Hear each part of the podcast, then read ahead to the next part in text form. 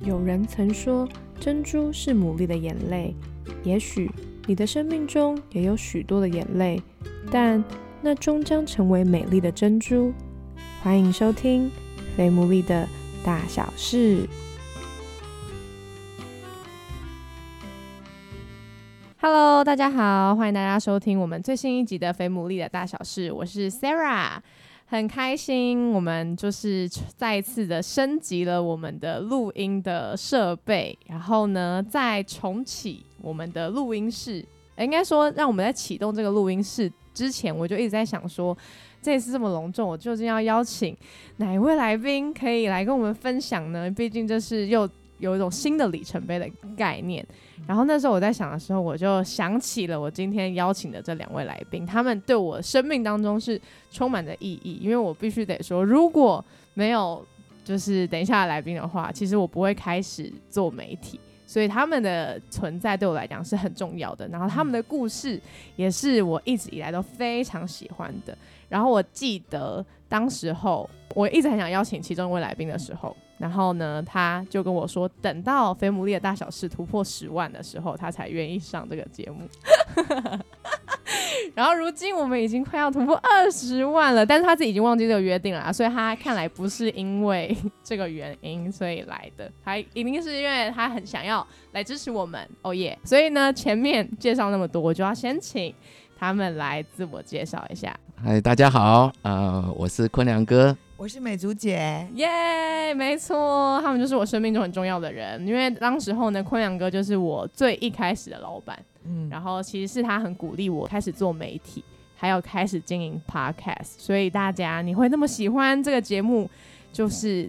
这位先生力挺之下的结果，不晓得大家，如果你是很常收听《粉物理大小事》人，应该不难发现，其实呢，美竹姐就是当时候的第一集的来宾。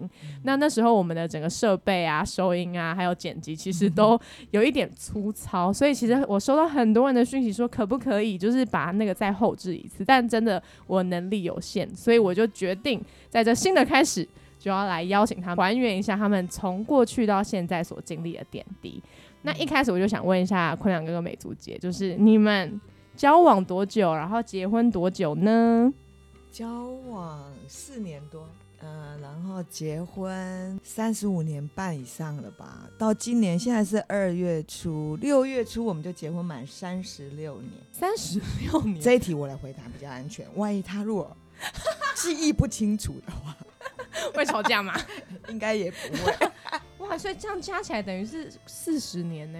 对，对我们是七十六年，民国七十六年十月十，是七七不是啊，七十六年是结婚。对，所以我说时间应该由我来回答。哦，所以七十六年结婚哇，我都还没出生呢。嗯，我七我们是七十六年，所以我们是七十二年十月开始交往。所以你们是大学？我们是大学同班同学啊。那那时候是。怎么会在一起的？他从大一就追我了，但是我都没有答应。哦，那为什么那时候我偷偷喜欢别的男生？我也去喜欢别的女生。真的？所以不是一直以来都是美竹姐？因为他没有答应我啊。哦，我们两个是大四开学的第二个月才在一起。大四哇，那就是等于是已经大学的尾端了，对，快毕业前，没错，就最后一年。那他为什么最后会突然答应？他都他是追了整整四年吗？是他突然答应，不是我突然答应。有一天我们在戏馆读书，他就突然对我说了一句话，嗯，他说：“我觉得看来看去还是你最合适做我的女朋友啊。” 那可是美竹姐那时候。我那时候心如止水，嗯，因为我喜欢的男生不喜欢我，那时候情商，单恋 被甩，没有啦，我就觉得，哎，你又来了。因为我们在大学时候，其实我们是很要好的同学，很好的朋友，对。你们是那种？没有，我们有一群人，不是只有，不是只有我们两个，只有我们两个，那个关系就太怪。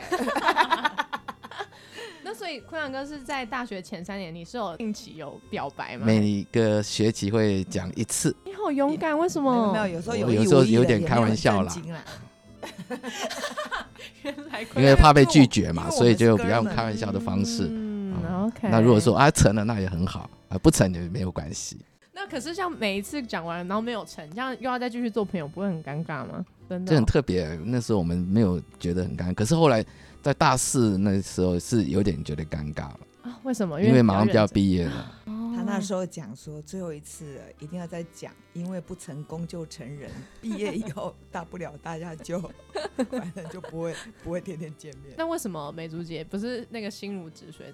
那个转折点是什么？我就有很多的契机啊，刚好嗯都在那个时间点，包括我的家人，嗯。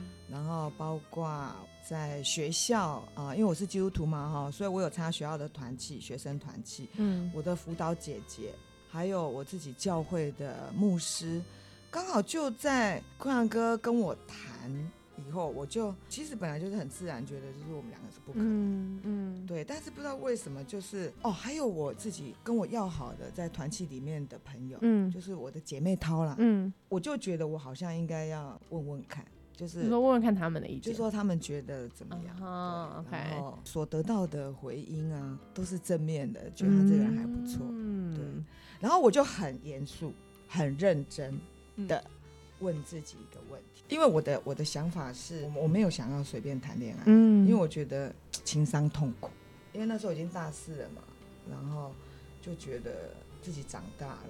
我觉得感情就是，我也不是只是要享受那个说啊，有人追求我，然后我恋爱的感觉而已。嗯我是希望真的是找到一个人生的伴侣，所以我那时候真的是很严肃的问自己一个问题：我要不要这个人以后做我孩子的爸爸？直接跳到爸爸这个对，因为我觉得我也不是要一直谈恋爱啊，嗯。我觉得我谈恋爱是为了要进入婚姻，嗯。前面的一个很重要的一个过程嘛。因为人是通过谈恋爱相相识、相知、相爱，然后要相许啊。嗯。所以我我也不知道为什么，我觉得我突然现在回想，觉得我很成熟呢。我那时候居然问自己这个问题，大学生哎，可能因为大学那时候受伤了，受伤使我们这个人成熟吧。就我问这个问题，我觉得他就过关了，哦，因为他是我最要好的朋友。嗯我们有一群大学，我们有六个同学是，就是我们有一群人，就是大家都蛮好的嗯啊、一起一起上课，一起吃饭，一起一起玩啊、嗯一起读书。跟他相处了三年多，我就觉得他这个人是个性很好，嗯值得信任。所以我就嗯想，哎、这样的人是可以做孩子的爸爸呀。嗯，所以就过关了。美珠姐有说她就是看到你的这些特质嘛？那你既然从就是大一开始，至少算很认定嘛，至少每一每一年都会说一次。美珠姐什么点最吸引你？我最欣赏就是她每次有时候我们会到她家里面去呃吃饭嘛，我最喜欢就她洗碗的背影。哇，你看这个男生爱上我洗碗的背影，还 要把我娶回家做家事吧？当然也是呃很可爱啊，那我们也很谈得来啦。嗯其实那时候我只是想说，呃，大学就要毕业了嘛，同学的情分大概就是会因着学习的结束，就可能会各分东西。对，嗯所以那时候我就想说，好吧，那最后一年不敢说死马当活马医啦，就是说反正就说吧，啊，嗯就说那没想到这事情就带来很多很多的改变。其实我讲那句话，我也没有什么抱太大的期待，但是那句话我觉得很重要。嗯，你是讲什么看来看去，啊？还是你最适合做的女朋友。可是美竹姐应该也没有立刻回应吧？没有啊，对啊，那那时候坤阳哥你是怎么度过那个应该是说他没有像以前那样直接就说啊不可能，啊？因为他年纪也比我大一两岁，然后有很多他觉得客观上的一些条件，讲白一点就是我本来不是他的菜，对，完全不是。所以那我也想说，那我就讲吧，嗯结果隔天继续去跟我们班上跟别的校去联谊。啊那因为那个是早就安排好的行程，嗯可是我的心里面并对那其他女生都没有就都没有什么太大的感觉。那我也不知道他的回应是什么，那就是在等。后来很多发生的事情我都不知道哦，原来他去问这个问那个，各方，那是隔了多久美珠姐才给答复啊？一个礼拜吧。那你后来是怎么回应他？是也在图书馆里吗？嗯，哎，对，在戏馆外面我还为了那个翘了一堂我最喜爱的课程，正教法，嗯，因为我没有办法心如止水。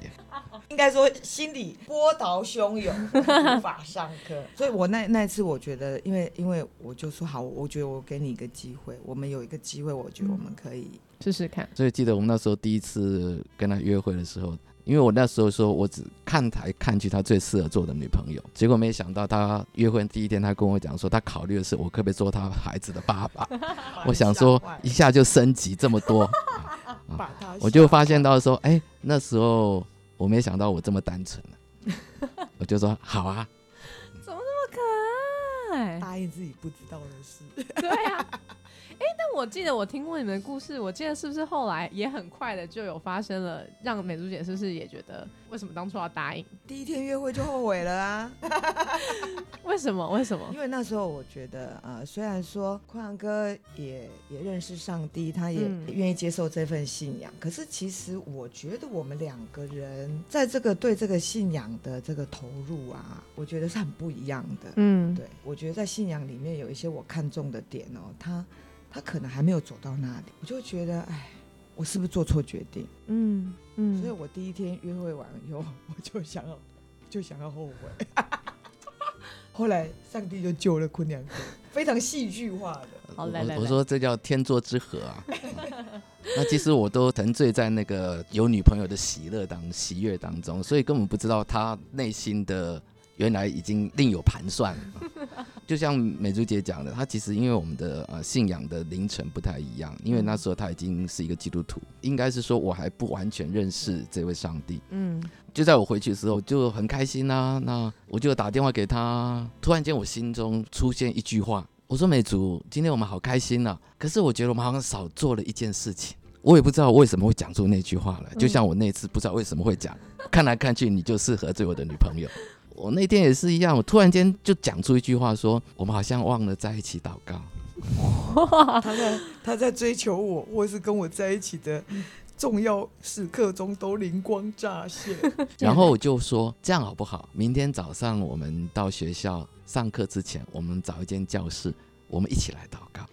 哇，我那时候本来就回家的时候就很后悔，然后就觉得，哎，这个人跟我真的是，我们两个真的差异很大。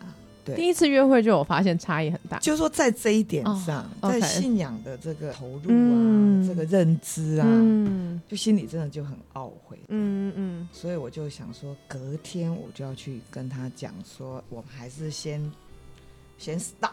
嗯，就隔天，就没想到他灵光乍现，就打破了我想要对他举这个 stop sign。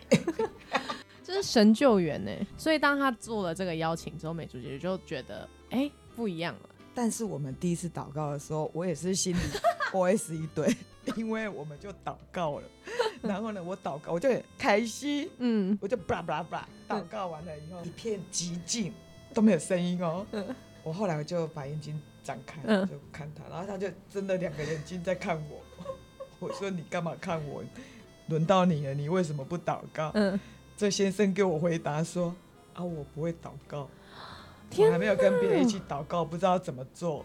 他不会祷告，还邀请你祷告，好感人哦。我那时候想法是说，祷告就是一起祷告，他祷告就好了。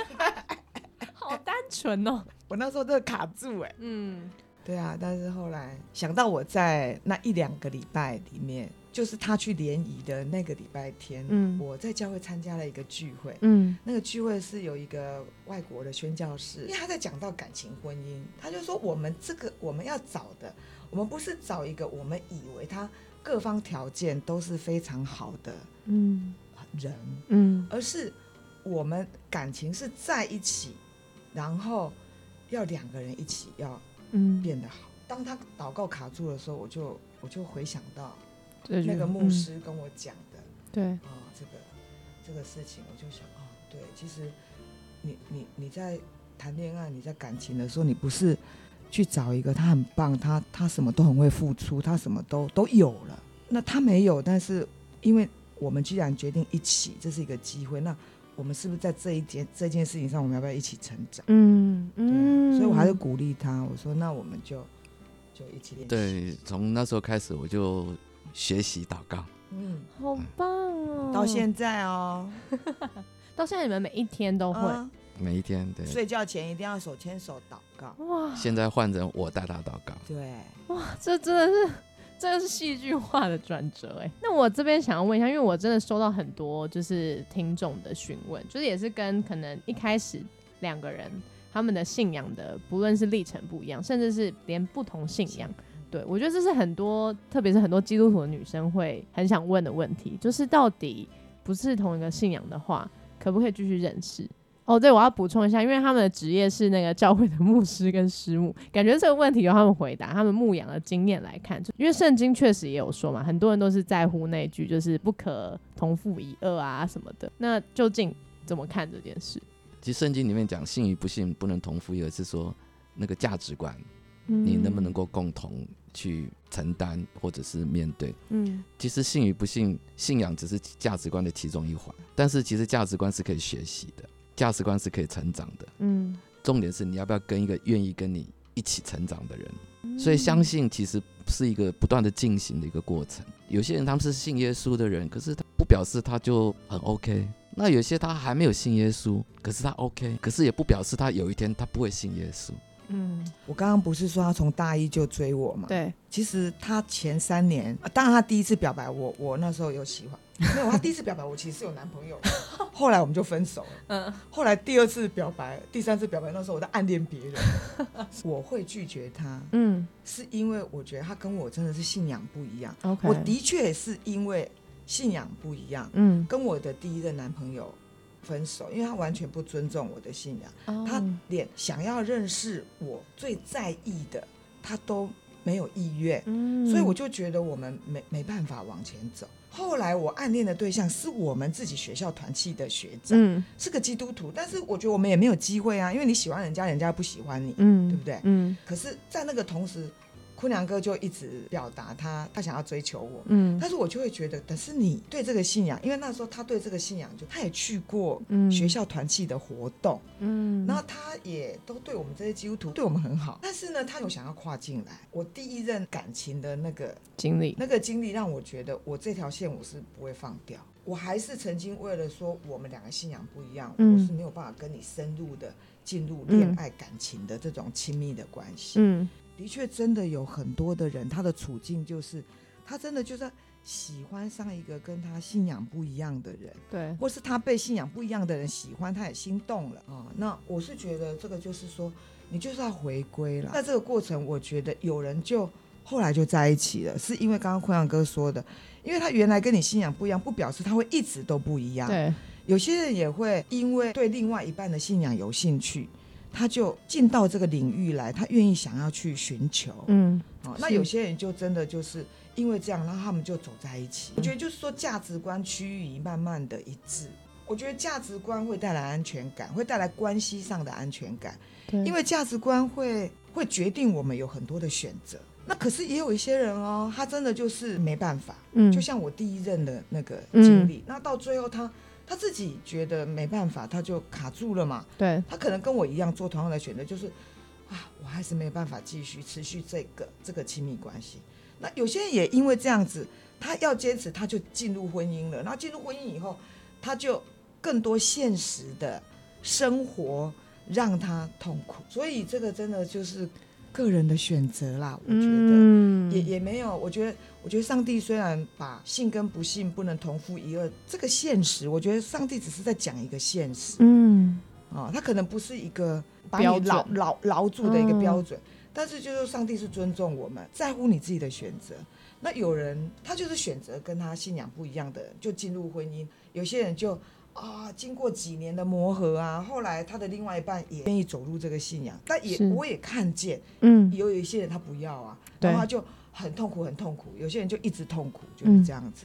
对，包括他的婚姻关系，还有他们的育儿价值观种种的不同，就都有了，嗯都有。我觉得是在乎个人的选择。嗯，那那时候坤朗哥一开始你是怎么从原本连祷告都不会，现在甚至还成为一个牧师？我后来答应跟他交往以后，我就发现我好喜欢他，我很喜欢他，我就、嗯我不是因为爱上他才跟他交往。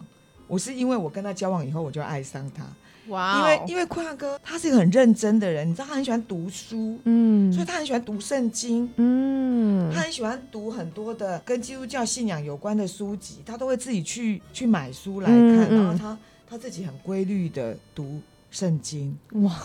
所以那时候坤阳哥，因为你的女朋友是很火热的在相信这个信仰，可是那时候美珠姐不是说你就是没有想要投入，但你怎么会就是而且还没受洗，对啊？那的确，那时候其实，呃，我很喜欢他，但是在信仰这个层面，我们说价值观这个层面呢、因为他的确给我压力，哦，他给我压力。那我我说举，是这个信仰给你压力，还对是，哦，比方说，因为跟他一起去聚会嘛，嗯啊，比如说聚会的时候就说啊，我们现在在圣经啊，什么什么书啊，第几章第几节啊，要翻翻要翻啊，他很快就翻到了，甚至他还没翻到，他就大概知道是上面、下面、左边、右边的在哪里，嗯，我都还没翻到，然后又换了另外一个，我都还没翻到，又换了另外一个，我跟他在一起这样子的一种无形中的那种压力是存在的。嗯可是很有趣，我也知道，我还是要讲这这是天作之合。虽然我读圣经读的没有没有他那么的熟悉，但是我读到一句话，圣经上的一句话。那当然，后来我慢慢了解这句话，当然当时候的真正的圣经的意思不应该不是这样，可是对我很有用。嗯那句话就是说，在后的必要在前，在前的必要在后。我感觉到好像上帝有在鼓励我，他说：“你不要因为这样子你就放弃。”啊，就觉得得说好像你你不能够跟他在一起，而是有一天你会在前，你会在前面，你会来帮助他，你会来保护他。真的，嗯我后来发现这句话对我来讲是非常实际的。那接下来就是我们要进到最精彩的环节，也相信是大家最喜欢的，就是对啊，你们在一起那么久，然后你们确实也听到嘛，你们有曾经至少约会第一次就想要放弃的啊，两个人似乎都曾经有点这种感觉，但是事实是你们就没有放弃嘛。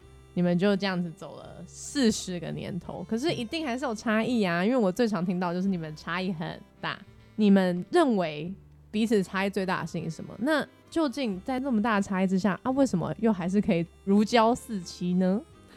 我记得我结婚的婚礼当天啊，嗯我们的证婚牧师啊，他就讲了一句话，那时候我听不太懂。他说：“你们看这两个人，一个快，一个慢，然后他们怎么样可以继续往前走？”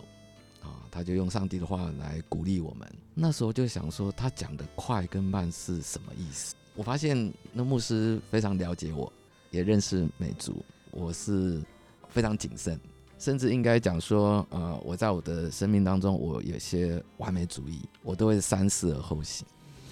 而且我不太容许自己犯错。美珠姐她就是有话直说，你看她，你看第一天交往，第一天交往，她就心里想说要分手。我常说她是烈女啊，就是她在那里面，她很难隐瞒任何的她的想法跟情感啊，他很真实。可是我就是属于比较不容易清起自己的情绪，嗯特别是在他的面前。嗯啊，因为我不容许自己犯错啊，我觉得我一定要做一个呃负责任的啊，一定是要做对的选择。嗯可是有谁能够都保证自己不会犯错呢？所以在这个过程当中，其实我们就很辛苦是在这里。我常常会说：“美珠，你怎么又生气了？你怎么还生气？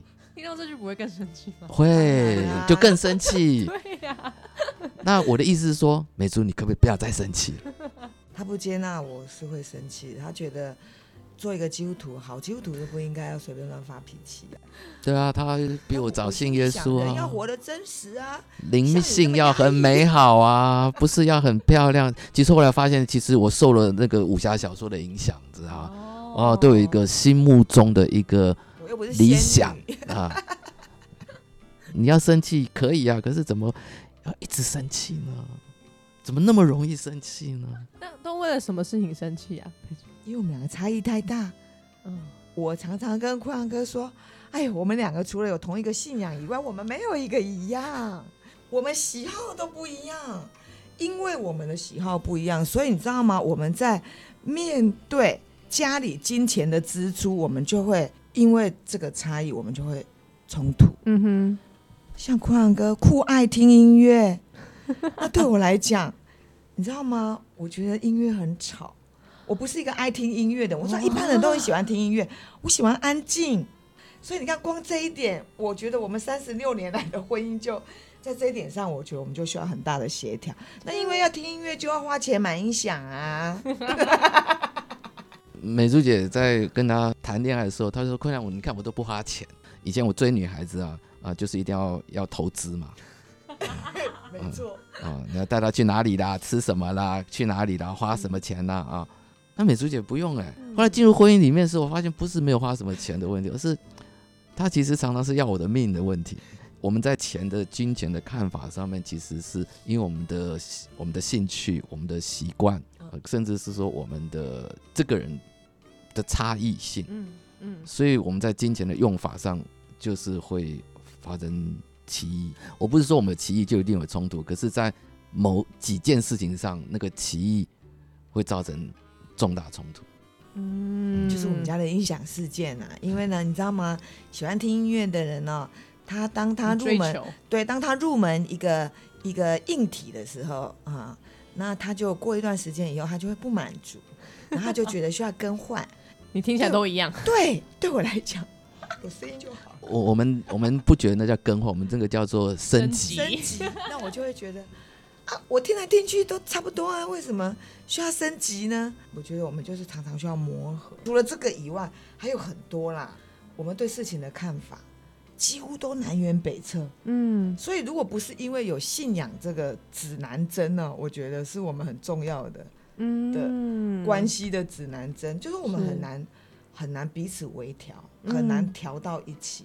嗯哦，那真的，我们每次一件事情，我们在讨论的时候，他想他想的跟我想的，都很少在一个点上。嗯，而且往往哈，就是他想的那个点呢，我就一定会想别的不同点啊这。是什一个律师的一个 那另外就是本能吗？我讲了一个一点的时候，哎，美珠姐就一定会提出反对的，哎，不能说反对，就是不同的意见。那有时候就是会卡在那个地方。我们不是故意，就是可是我们就是不一样。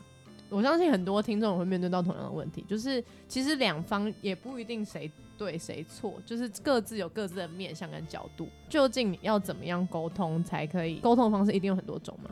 那你们这样四十年下来累积的功夫，有没有什么可以传承一下的？我觉得哈，我跟美珠姐，因为我们的个性的差异，是我越越越来越认识这个差异的时候，我就发现到说，差异固然是存在，但是最麻烦的是我坚持自己的想法，坚持我是对的，坚持你不对。嗯那后来这么多年来，其实我们一直在学习一件事情，既然冲突是避免不了的，啊，如何降低，不要一直坚持自己。那我发现只有一个原因，只有一个理由，就是你要爱他，你爱他我觉得。回到那个你们两个为什么在一起的初心呢、嗯我们两个不就是愿意一起走一辈子吗？当我们在一起结婚的时候，我们的人生在婚姻的关系里头是不会有分开这个选项的。所以，我们无论如何，我们两个都要一起走，在一些不应该坚持的点上面，你就会慢慢学习放下来。我常常开玩笑说，结婚三年了，就要把所有会引爆冲突的架全部都吵过一遍了。你会踩到他什么点，他会踩到你什么，会有一个我们彼此的了解的模式。嗯所以就是说，我们愿不愿意为了爱对方？刚刚讲我们要调整自己嘛，我觉得我们很蒙福啦，是因为嗯我们一直有机会在从事这种家庭教育的工作，嗯我们也常常在跟别人分享。怎么样经营婚姻之道？当你在跟别人分享的时候，不是说你已经一百分了，不会有人是一百分的啊，是不是？可是我们每一次我们自己所说的那个东西，其实就是让我们去成为一个，哎，我们也要这样活出来。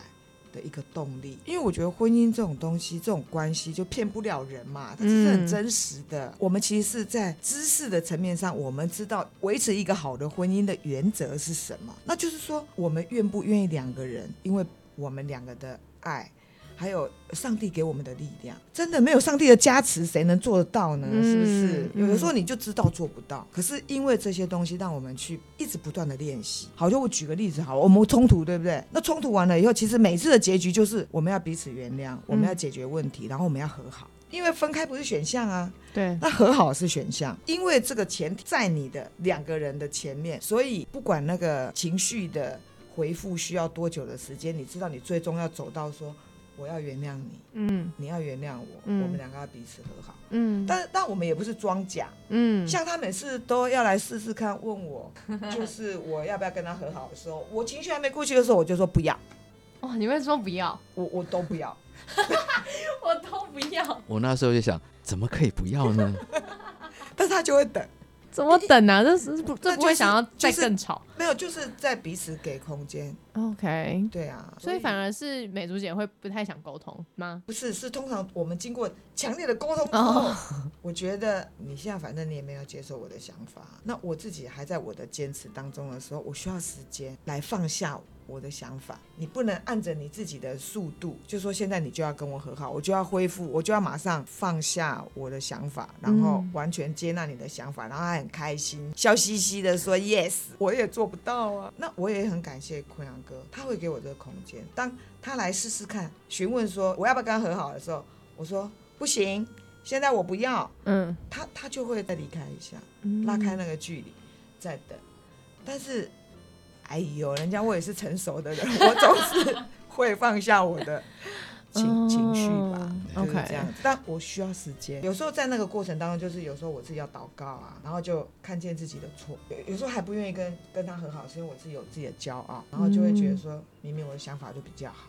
婚姻像一个一艘船，你在航行的时候，你需要有船长，要有掌舵者。在我的信仰里头，丈夫是被设定成为那个掌舵者嘛，但是他嗯需要跟我沟通，需要听我的想法。最后，我觉得我需要尊重嗯他的决定，他也愿意给我空间，让我去放下我的骄傲。很多时候，就说他才是对的啦。哦然后现在，所以慢慢的，我现在坚持己见的时间越来越短，哦，有时候我立马就跟他和好。我们刚结婚前三年到五年啊、嗯。那个冲突的有时候都要花好大的力气去面对情绪，嗯，对啊，情绪一来怎么办？就是很 sad 嘛，就是很低气压嘛，对。然后就觉得好像中间有一股很厚的墙挡在那里。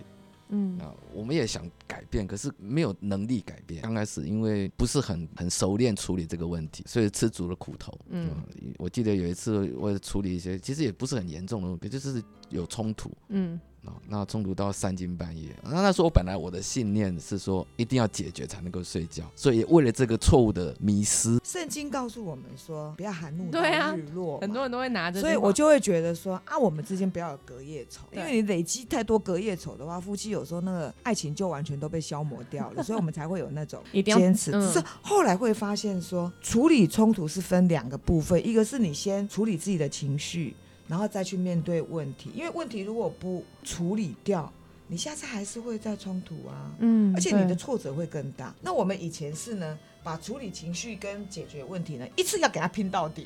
那我是这么硬，这样太累了啦。因为以前以为这样才是可以解决问题，对，后来发现其实问题婚姻中有太多太多问题不是一下就可以解决的。嗯可是有时候我们就会迷失嘛，特别是男人，总觉得要解决事情，就是我要搞定我的太太，啊我才有能力表示我是她的丈夫。可是后来发现其实不是这样子，你要给自己、给对方时间、空间。那我很喜欢有一句话说：“不要吵没有代价的架。”那时候我里面有一个想法跟一个信念，就是说在两个人的感情里面、爱情、婚姻里面，爱是很重要。可是爱里面有很多成分是感觉嘛，我感觉到我很爱你，我很感觉到被爱。但是后来我慢慢了解，在婚姻当中还有另外一个本质，是不只是感觉而已，而是决定，嗯而是决定。我就发现到，当我说要娶美竹，爱她一辈子，我发现这个决定会让我的原本跑掉的感觉会回来。那个是怎么回来呢？是因为我那个决定那个爱以后，我采取的行动，比如说我要等他，比如说我可能要先放下自己觉得想要做的，或者觉得自己坚持的，想要听一听他。那同样的，他也在学习。那我觉得在这过程当中，我们不是一下就都会了，在整个呃每次的事件里面，我们累积培养一些好的处理的经验，我就发现到这么多年来啊，三十几年来哦，将近四十年，包括交往时间，我们的冲突到现在，冲突事件我们记得，但冲突那时候那种的痛苦嗯跟难过那种感觉是不存在的。我发现那是很大的一个自由，就是我们不会不冲突，但是那个冲突的伤痛没有存放在我们的心里面。嗯嗯，好对，因为都有处理。嗯都有去面对，包括处理我们的情绪。冲突的话，一定会有很多负面情绪嘛，而且是很强烈的，是那种暴风级的。啊。暴风对。然后情绪 calm down 下来，冷静了以后，又去面对问题要怎么处理。嗯那问题有有有出路了。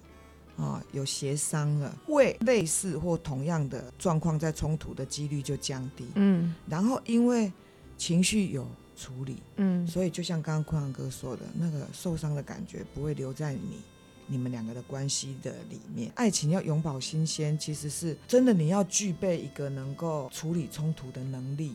我觉得这种东西，你如果在谈恋爱，或是你还还没有谈恋爱，你在单身的时候，你都没有去成为一个你生命成长的目标，去培养这个能力，也不会在你婚姻里头你就会有。嗯。有些人在那个不断的冲突的过程里头，爱情全部都消灭掉啦，因为他没有能力去处理冲突的话，每一次的冲突都重伤，是。然后伤到就是到最后你也没有能力真的再去面对关系。啊、这么多年来，我觉得一方面是刚刚梅珠姐讲，就是我们有支持系统，有资源。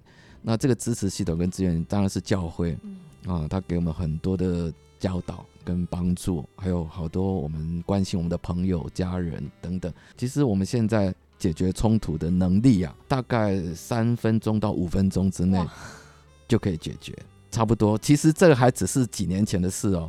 有一次我们还是很紧张，压力大到的不得了。我们还是就是按照我们刚刚讲，我们有那个共同的信念，就是说，就算我们关系感觉不对，可是不表示爱不在。那个爱就是那种决定，你不要太快怀疑说我不爱你，你不爱我。嗯只是那时候的感觉真的是没有，就要很诚实说，我真的没有感觉到我爱你。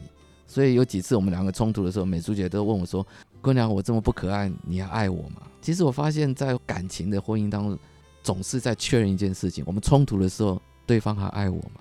那我还能爱对方吗？我发现到说，当我们在确认这个问题，而且你有那个答案的时候，你会发现到原来爱一直在的，一爱一直在，只是你要把它找回来。爱需要培养，嗯老夫老妻更是需要。我觉得我想问，就是怎么样维持那个热情，还有怎么样，因为要接触到很多，特别是异性，那要怎么样培养那种安全感？我常说哈、我们在面对很多生活，我们要有个避雷针啊，因为很多的问题是不一定是你预见的，它是不请自来的。包括你讲了很多很多的状况啊，我每天都会让他知道说我爱他。郭阳哥是谈恋爱高手，太他很会高手他很会追传老婆，传他很会授一下追老婆。有人说呃，爱在心里口难开，可是如果爱在心里就要开哎，我一定会跟他讲说，美珠我爱你，一天说无数次，我我不怕多说，我就要让他知道说我爱你。可是这个爱不是不是应付的，我是真的从心里面说，美珠我爱你。嗯他他要他要离开家去办公室之前，会直接说出来：“太太，我很爱你，美珠，我爱你。”一定会拥抱，紧紧的拥抱。其实这些都是习惯，你如果不养成这些习惯，真的就天没做，两天没做，三天就不习惯做，然后就就就就就没了。爱的感觉就越来越嗯淡了嘛。可是因为我们在意，有时候没有，你知道我现在年纪大，常常马上做过的事马上忘记。有时候他亲了我，抱了我，嗯，然后他要走了，我就说你有抱我吗？他就会说我刚刚抱过你啦。我说有吗？他说没关系，再来。亲到抱到你记住了，不嫌多。哦，好可爱哦。我这个不是一天两天养成的，我们嗯从结婚就开始这样。比如说每天手牵手，晚上要睡觉前很简短的，也不多，那时候都累了嘛。嗯手牵手祷告，一旦牵手，那感觉就不一样。所以婚姻里头需要有很多养成很多好习惯，这些习惯就是你不做就不就很怪。你刚开始要做好像很怪，但是嗯你做久了变成习惯了，你不做就很怪。嗯啊，包括牵手啊，包括拥抱啊，还有说我爱你啊，我觉得这些都很重要。所以其实坤良哥给美竹姐很多的安全感嘛，因为他很忙啊。如果他晚上回来他他其实在家时间很少，当然过去这疫情的时间，大家被迫在家那个是例外。对，他真的常常从早到晚他都不在，嗯但是坤阳哥他很会表达爱，他有很多的方式，比如说以前还没有 Line 的时候，他就是每天都会打电话。他以前还在上班，还没有出来当牧师的时候，他在他的办公室，他就他都中午他就会打电话给我，也没有讲什么，他就是打电话给我，同事都觉得 他很有趣。有一次我同学就问我，他说：“我看你每天都跟你太太通电话，因为他也每天跟他太太通电话，可是他通电话的内容都是说。”啊，待会我去市场，你要我买什么？要买鱼吗？买什么鱼啊？这样他就挂掉。他感觉到说他们的对话没有什么激情，可是他看我在跟我太太通电话，他感觉上我的表情跟他的是很不一样的，所以他就非常的好奇，说：“那你都跟你太太讲什么？”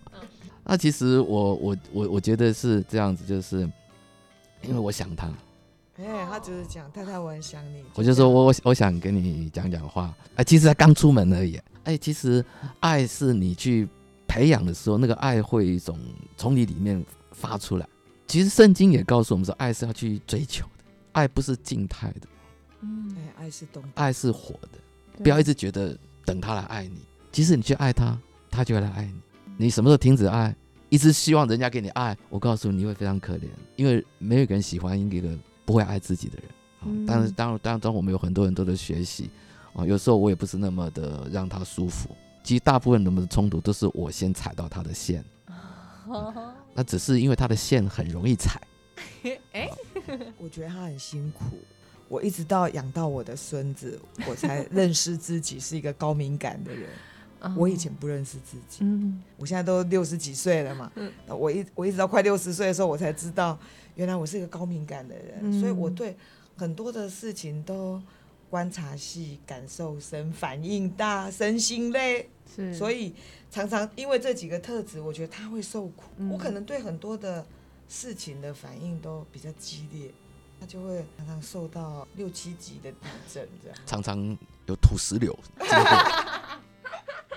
所以我我现在我也我也要练习要自我的节制。嗯有时候我觉得，当我有一个想法又开始放大的时候，我就告诉我自己要停，因为这些都天生的，跟着你一辈子了，你就很习惯对事情或是对他有这些反应。对，所以，但我现在我就会学习要要停下来，因为因为我如果不停下来，这会破坏我们爱的关系。所以我觉得我们的目标就是说，我们要养成在婚姻里头一直表达爱的好习惯。嗯所以一些破坏这些爱的关系的事情，因为有时候我们是无意识的，嗯，但是当你现在已经意识到这个东西有杀伤力的时候，那我们就就要让它停下来。嗯，听起来你们都是各自有在，不是只有单方面的谁在付出而是爱就是要双方一起努力的培养。你们刚刚有讲嘛，分开不在你们的选项里面，但其实这个价值观对于现在的人来讲，其实有点像是神话一样。不容易做到，甚至不敢给承诺。